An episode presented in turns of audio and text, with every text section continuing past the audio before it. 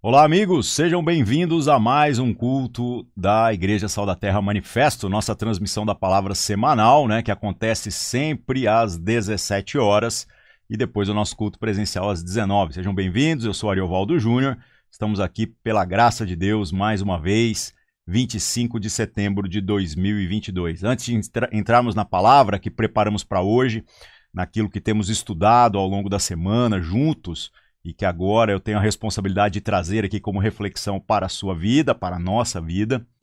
O desafio desta semana é nós pensarmos a respeito da natureza do nosso compromisso com Deus, da nossa relação com a espiritualidade e o quanto nós estamos sensíveis para aquilo que é a vontade de Deus que precisa se materializar na nossa vida é, em detrimento daquilo que eventualmente pode ser a nossa própria percepção de senso de justiça, é, senso de religiosidade ou, ou, a nossa cultura religiosa que pode de alguma maneira estar em conflito com aquilo que seria o interesse de Deus. Por que, que eu estou falando isso? Porque nós estamos numa época em que a gente tem relativizado muitas coisas. Nós começamos a achar normal que de repente a gente adote um determinado rótulo mas totalmente descompromissado com aquilo que é o significado desse rótulo. Então, hoje em dia, tem gente que se diz é, cristão, mas não está comprometido com aquilo que é a palavra revelada do próprio Cristo na Escritura. Tem gente que se diz é, é, liberal no que se refere a, a questões econômicas, mas às vezes a pessoa não sabe o que significa. E a gente usa isso, inclusive, nas expressões também pejorativas. A gente xinga o outro, né? É, de liberal no que se refere a conceitos teológicos, mas às vezes a gente não sabe do que se trata o liberalismo teológico na sua essência, ou a gente diz que ser conservador é um vício, e por aí vai. Hoje em dia, qualquer discussão, principalmente se entrar no âmbito político, termina com um acusando o outro de ser nazista ou alguma coisa do tipo. Só que a maioria desse tipo de reflexão não está alicerçada a essência do que são as acusações que nós fazemos. Isso é instintivo, infelizmente, nesta geração, no sentido de que nós temos a mania de já rotular qual é a nossa percepção a respeito de determinados conceitos, e então a gente diz que algo é totalmente ruim ou to tota-, totalmente bom, e nós usamos então os rótulos fora do seu contexto original. Quando se aplica à jornada do cristão, aí o negócio fica mais problemático ainda. Porque a gente, nessa relativização, começa a achar que a nossa percepção tem mais peso do que aquilo que é a vontade de Deus revelada que está nas Escrituras. Um assunto clássico, básico, é, vou falar dois aqui e que envolve grandes polêmicas na geração em que nós vivemos agora. Né? É, a palavra de Deus, o que ela vai falar a respeito é, do aborto. E a gente entra na discussão política, ah, eu creio nisso, eu creio aquilo. Pois a palavra de Deus, né, é, explicitamente fala a respeito de como Deus já nos considera é, desde a concepção quando foi aqui no Dia das Mães, em que a gente leu o texto específico e que Maria havia é, é, recebido ali, né, da inseminação do Espírito Santo do Senhor Jesus, logo ali nas primeiras semanas a gente já vê sobre como a Isabel, a sua prima, recebeu é, pelo auxílio do Espírito Santo a revelação de que havia a vida daquele que seria o Salvador do mundo já no ventre da Maria. Né? Então, quando entramos nessa questão, não dá para a gente, lendo a Escritura, relativizar aquilo que é absoluto. Outra questão são a, a, as coisas todas que a Escritura traz para nós como referência de virtude e sobre como a, desvirtuação de qualquer coisa, né, é, que a escritura traz para nós como padrão, é, vai ser considerado pecado. Não dá para você se dizer cristão e começar a achar que tal coisa é pecado é, e tal coisa eu vou relativizar segundo a minha conveniência. Mas infelizmente isso não apenas é do ser humano, essa relativização da conveniência, como isso tem se acentuado nos dias em que nós estamos vivendo. Então, meus irmãos, a pergunta que nós precisamos fazer para nós mesmos é: o quanto nós estamos aí é, com um compromisso explícito em buscar aquilo que é o interesse de Deus, mesmo que isso vá custar para nós ter que parar, fechar para balanço em alguns momentos, viver crises naquilo que a gente achava que sabia, para que o Senhor possa reinar em definitivo na nossa vida, na nossa existência. Então, é, pode parecer um mero detalhe, mas é exatamente através desta é, desvirtuação dos conceitos, né, dessa é, interpretação livre das coisas segundo aquilo que é a, a, o nosso próprio entendimento, a nossa própria vontade, a nossa própria conveniência, que faz com que nós sejamos pessoas religiosas é, presas a aquilo que há de mais ruim na sua expressão de religiosidade. Ao invés de a gente ser o religioso no sentido é, positivo do que isso representa, né? De sermos aqueles que de fato dedicam, devotam a sua vida a viverem numa conexão com aquilo que é o Senhor, e essa conexão se dá através da palavra de Deus, né, da vivência dessa palavra, e também proporcionarmos um testemunho vivo para que as pessoas possam ver esta referência de Deus através de nós, nós começamos então a criar o nosso próprio caminho, criar a nossa própria jornada. Então nós deformamos Deus, nós deformamos a fé segundo as nossas próprias ideologias. ideologia, meu irmão, na essência da expressão, é uma crença nem sempre racional, né? Até não racional de um pacote de coisas que você adotou e que você é, não abre mão daquele negócio. A fé, quando ela toma esse rumo ideológico, ela se torna uma fé que mata. Né? Ela se torna um conjunto de crenças que não está necessariamente alinhado com aquilo que é a vontade revelada de Deus, e isso, obviamente, pode se tornar algo muito é, mais mortal do que propriamente algo que vivifica a gente. Então, a pergunta que nós precisamos nos fazer é: como tem sido a nossa relação com a espiritualidade e a nossa relação com a busca da vontade de Deus, para que então os nossos relacionamentos aqui no horizontal e no vertical com o próprio Deus é, sejam coerentes, sejam coisas é, que não vai fazer com que nós estejamos tentando deformar o mundo segundo o nosso próprio entendimento. E estas deformações atrapalham demais a nossa jornada de espiritualidade segundo aquilo que o Senhor deseja para nós. Hoje em dia, cada cabeça literalmente parece que tem uma sentença. As pessoas começam a pensar em justiça, não a partir daquilo que a Escritura chama de justa, que é a palavra, a vontade de Deus, né? Que é justa, que é boa, que é santa, mas nós criamos o nosso próprio conceito de justiça, nós criamos o nosso próprio conceito é, do que é moral, do que é ético, ao invés da gente buscar esta ética, esta moral do reino de Deus que precisa ser materializada na nossa existência.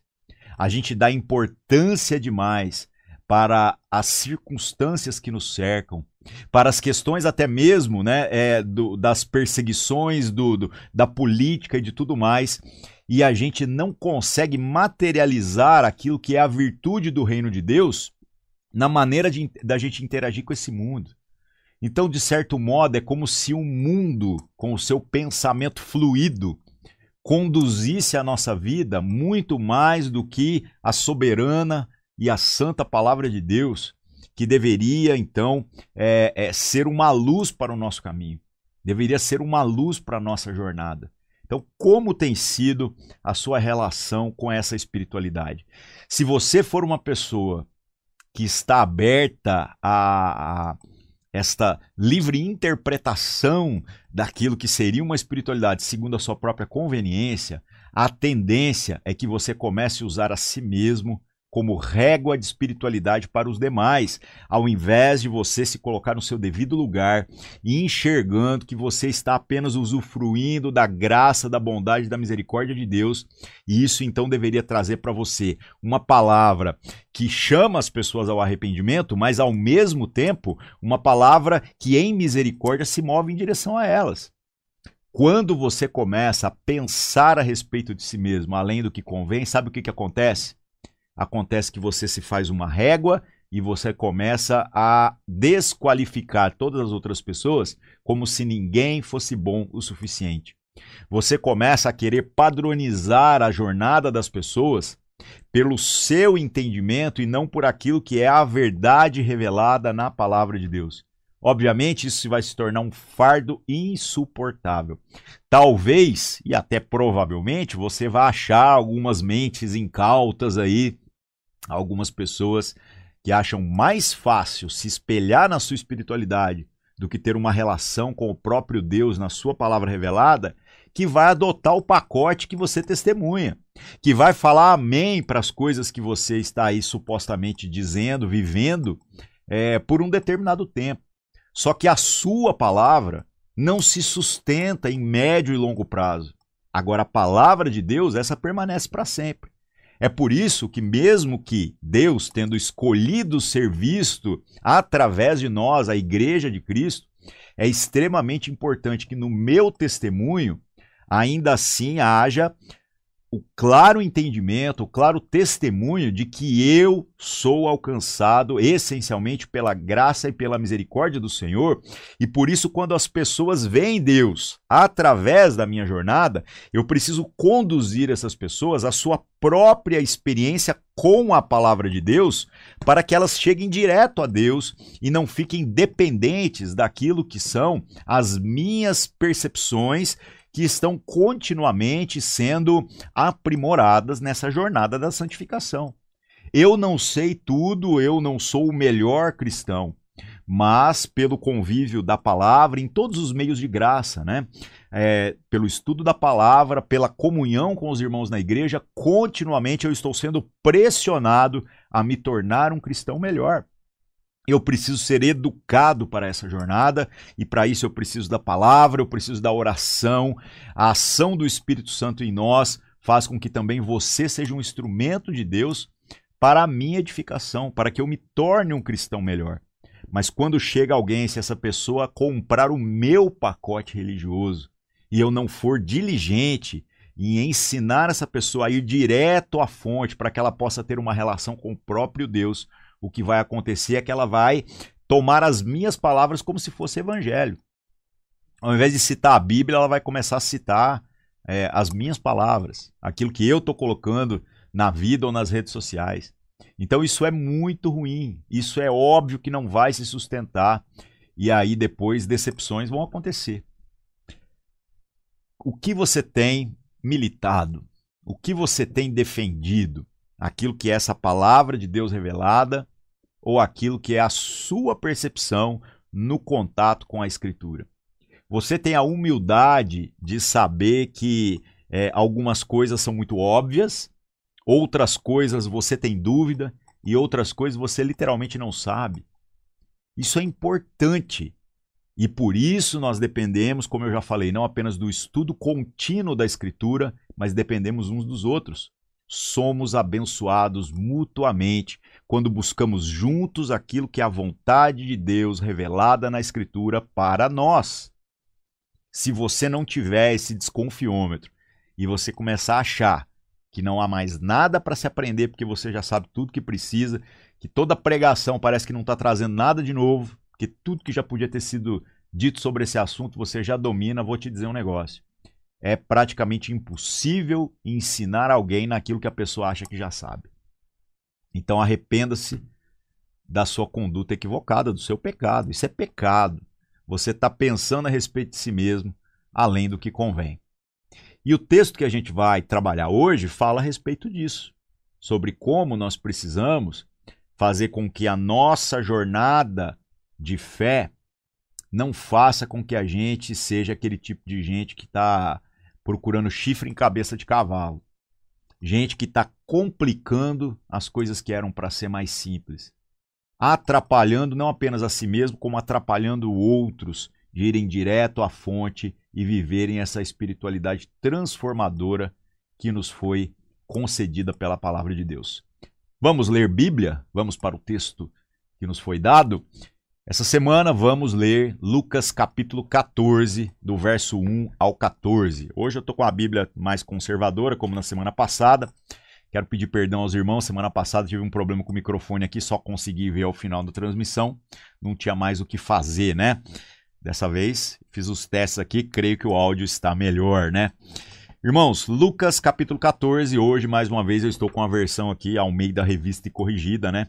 Bíblia dos antigamente. Você pode usar a versão que você quiser. Fique à vontade aí, tá bom? São pequenas variações de tradução. Lucas capítulo 14, vamos começar a ler aqui. Diz assim: Aconteceu em um sábado que, entrando ele, né, Jesus, é, na casa de um dos principais dos fariseus para comer pão, eles o estavam observando. Olha que legal, Jesus estava é, indo na casa de um dos líderes religiosos da época, gente que tinha um ensino bom, mas que a aplicação, infelizmente, era muito ruim. Tinha teoria, mas a prática não se traduzia em coerência. Jesus fala sobre isso, né?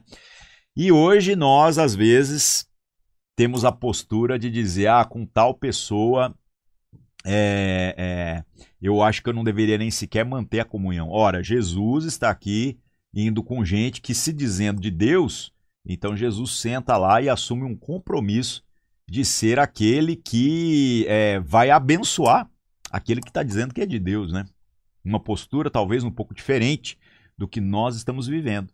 Muita gente, por conta de diferentes opiniões acerca de muitas coisas na vida e até de política, né, gente?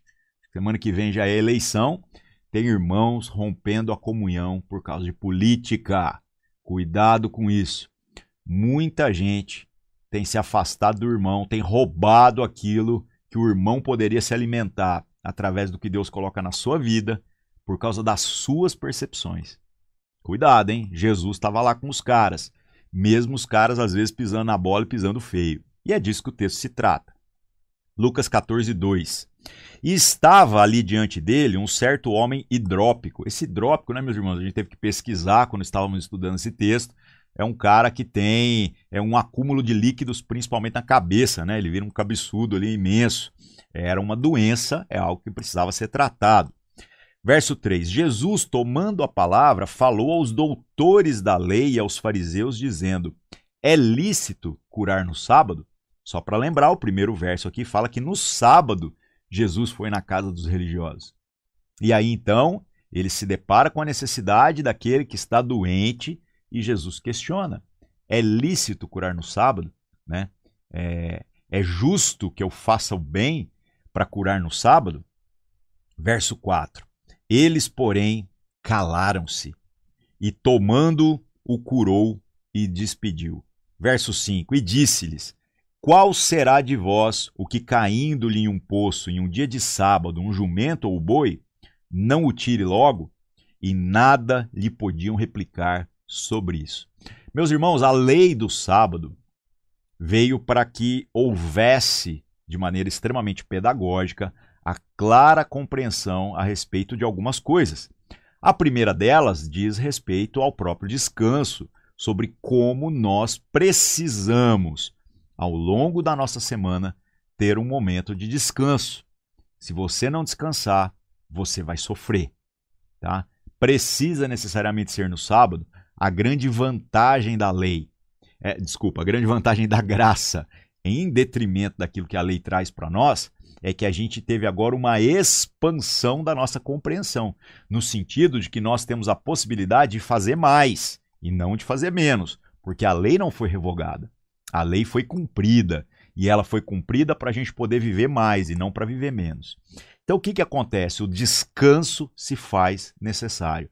Quando? Isso é um mero detalhe, pois Jesus chama a atenção de que quando havia a possibilidade da perda de um animal, que era uma coisa que seria como perder um carro nos dias de hoje.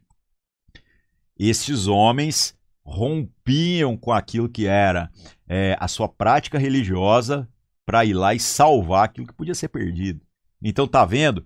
Você às vezes é o intolerante com relação ao outro, mas quando chega a sua vez, aí você relativiza, dizendo que de alguma maneira é, Deus vai entender o que você está fazendo. Então cuidado, meus irmãos. Cuidado com esse tipo de pensamento. A gente é muito bom para pegar pesado com os outros e depois para pegar leve com si mesmo. Ah, então vamos pegar leve com todo mundo? Não, meus irmãos. Que a gente pegue pesado com os outros, mas que a gente pegue pesado consigo mesmo e que da mesma maneira que a gente entende que esse zelo e essa justiça de Deus, né, apesar deles serem inflexíveis, ainda assim estão debaixo de uma graça e de uma misericórdia, que da mesma maneira, quando nós chamemos os nossos irmãos ao arrependimento, nós sejamos aqueles que serão um instrumento de acolhimento, o um instrumento da misericórdia e não do juízo, é, porque o juízo se dá simplesmente pela anunciação do que a palavra de Deus está dizendo. Mas a misericórdia tem que ser vista através da nossa vida, sem relativização, simplesmente com a aplicação daquilo que a palavra de Deus já está trazendo para nós. Então, que tipo de gente é, a gente é nessa jornada de fé? Nós somos os caras que se acham as referências absolutas, ou nós somos aqueles né, que, considerando que de fato a, a vontade e a verdade de Deus é absoluta, mas que o Senhor, por sua misericórdia, suporta as nossas falhas, suporta é, as nossas eventuais incoerências e da mesma maneira a gente manifesta isso às demais pessoas, ou nós somos é, o tipo de gente que não. Né? É, é, é, assim, ponto, acabou, e você vai para o inferno, e eu só não vou para o inferno porque eu não olho no espelho. Então, não olhando no espelho, está tudo certo. Então, não sejamos hipócritas, não sejamos esse tipo de gente. Jesus está dando uma lição de moral nesses caras.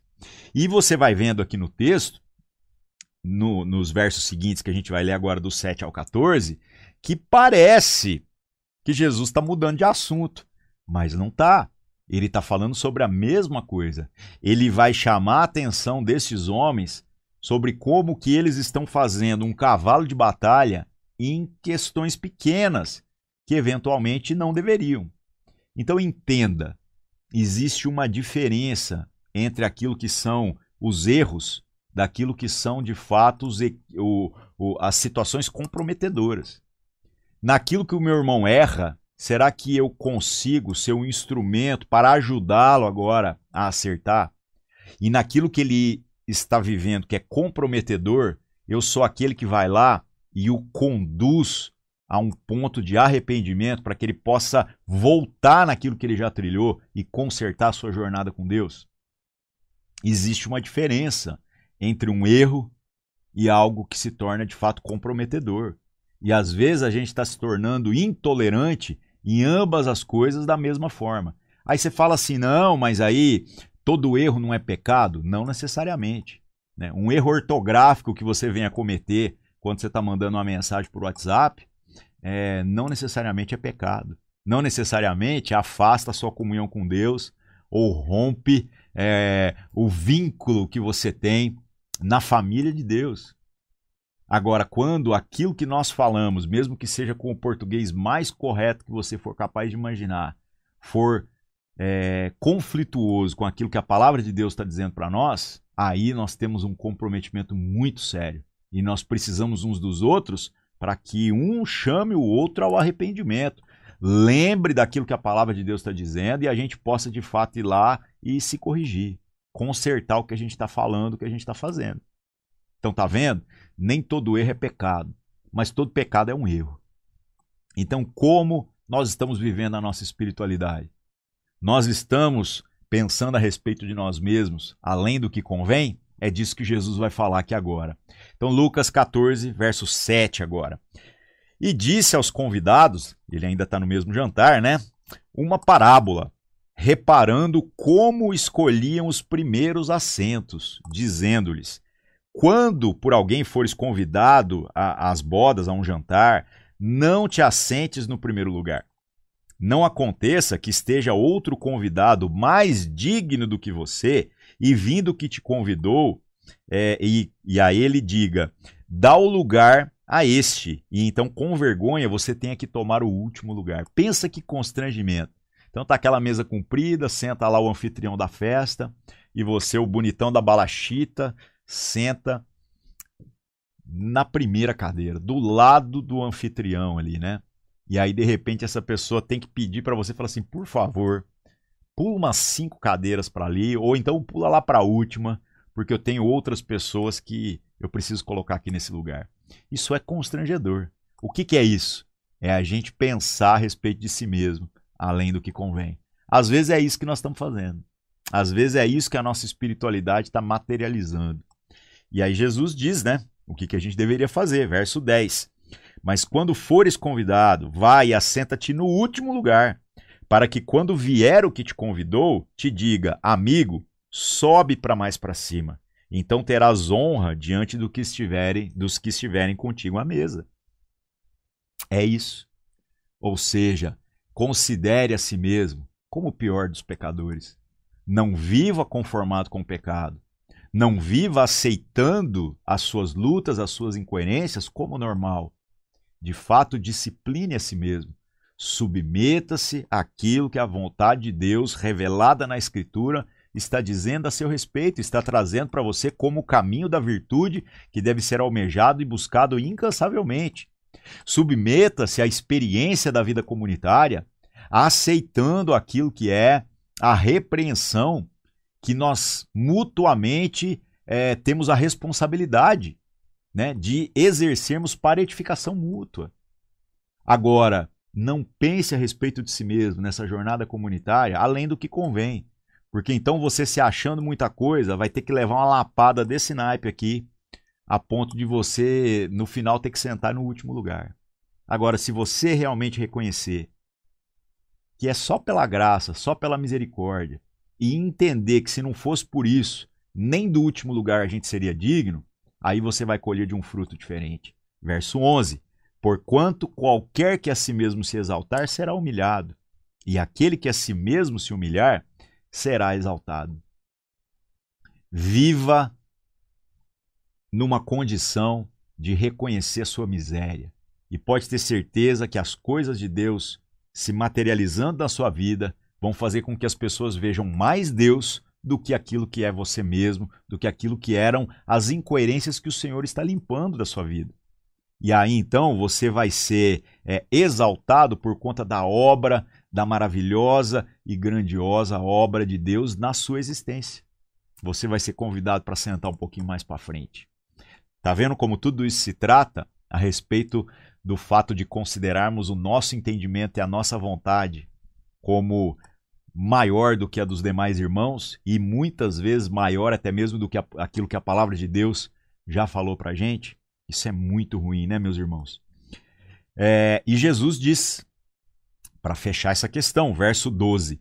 E dizia também ao que o tinha convidado: Quando deres um jantar ou uma ceia, não chames apenas os teus amigos, nem os teus irmãos, nem os teus parentes, é, é, nem os vizinhos ricos, para que não suceda que também eles te tornem a convidar e te seja por isso recompensado. Mas quando fizeres o convite, chama os pobres, os aleijados, os mancos, os cegos, e serás bem-aventurado, porque eles não têm com que te recompensar, mas recompensado te será na ressurreição dos justos. Jesus está dizendo aqui então que você não pode se reunir com seus amigos, seus irmãos, seus vizinhos, é, esperando até mesmo um jantar de volta. Não é disso que se trata. O que Jesus está chamando a atenção aqui é de que o interesse dessas pessoas, quando faz esse esforço de estar à mesa, é de estar apenas com aqueles que lhes são convenientes.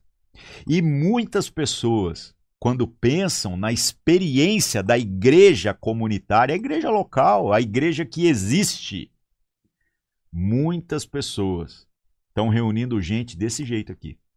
Eu só quero sentar com aqueles que são da minha conveniência com aqueles que podem retribuir aquilo que eu acho que eu estou fazendo em favor deles ou da comunidade. Ou seja, somos hipócritas. Estamos pensando a respeito de nós mesmos além do que convém. A ideia aqui de você pensar no pobre, no manco, no aleijado, no cego, no miserável, naquele que não tem nada para te é, abençoar supostamente, é exatamente você reconhecer que você é um miserável também, como todos eles. De que você depende da graça maravilhosa do nosso Senhor, e se não fosse por essa graça, não há absolutamente virtude nenhuma na sua jornada. Eu posso me sentar então com o rico, com o meu parente, com o meu amigo, claro, mas entenda que ele é um miserável tanto quanto aquele que não tem condição nenhuma, e que eu também sou um com eles. Eu não me sento apenas com esses, mas eu me sento muito mais a partir da responsabilidade que eu tenho para com eles do que propriamente apenas do benefício que eu posso usufruir. Todo esse assunto aqui, no final, é a mesma coisa. É Jesus chamando a atenção desse povo que está se dizendo religioso sobre como que eles estão vivendo uma jornada que está comprometida. Infelizmente. Está totalmente zoada. Porque ela está debaixo da busca de interesse. Ela já tem um resultado que é fruto daquilo que é a própria busca da pessoa, ao invés de ser uma jornada que está almejando o que o Senhor deseja para nós.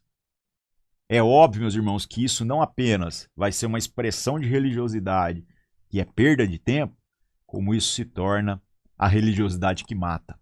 Mata o outro e desperdiça a sua própria vida, porque Deus não tem compromisso com a sua vontade. Deus não tem compromisso com os seus desejos. Deus tem compromisso com a vontade dele, com a palavra dele. E a palavra de Deus, ela é boa, perfeita e agradável. Ela é muito melhor do que o seu melhor sonho. É muito melhor do que o seu melhor plano. Agora, você precisa assumir um compromisso explícito com essa vontade e um esforço em viver esse negócio. Não do jeito que você quer, mas do jeito que o Senhor deseja. Que possamos nos colocar diante de Deus, clamando para que o Senhor nos dê aí desconfiômetro, nos dê sensibilidade, para que a gente pare de pensar a respeito de si mesmo, além do que convém. Amém? Vamos orar. Senhor nosso Deus, mais uma vez, em nome de Cristo Jesus, nos apresentamos aqui é, diante do Senhor, reconhecendo a nossa miséria, reconhecendo o quanto o nosso coração é duro, reconhecendo que às vezes a gente acha que já sabe tudo, que não tem mais nada a ser acrescentado. Perdoa-nos, que o Senhor nos cure desse tipo de entendimento, esse tipo de percepção equivocada e que o Senhor nos leve a essa jornada onde a Sua vontade vai se materializar na nossa vida. Que o Senhor nos leve a essa jornada é, onde o nosso compromisso uns com os outros se torne algo explícito. Compromisso não naquilo que são as nossas conveniências ou daquilo que podemos usufruir, do que o outro pode fazer por nós, mas daquilo que é a Sua vontade revelada em favor um do outro. Cura-nos, Senhor perdoa os nossos pecados e não permita que sejamos escravizados pela nossa própria percepção de justiça. Que, sejam, que não sejamos aqueles que querem aplicar o juízo segundo essa nossa justiça própria, ao invés de sermos aqueles que buscam aquilo que é a vontade revelada do Senhor para nós. Em nome de Jesus, assim oramos e agradecemos. Amém. É isso aí, meus irmãos. Deus abençoe todos vocês. Nos vemos aqui de novo na semana que vem. Um abraço e até mais.